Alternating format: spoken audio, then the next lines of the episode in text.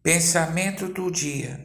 A eloquência é uma característica importante na hora de se comunicar o que quer. Mas tratando-se da pregação do Evangelho, a eficácia não se apoia em palavras persuasivas, mas no poder do Espírito Santo em convencer. O Evangelho é o poder de Deus para a salvação de todo aquele que crê. Romanos 1,16 Pastor Heber Jamil, que Deus te abençoe.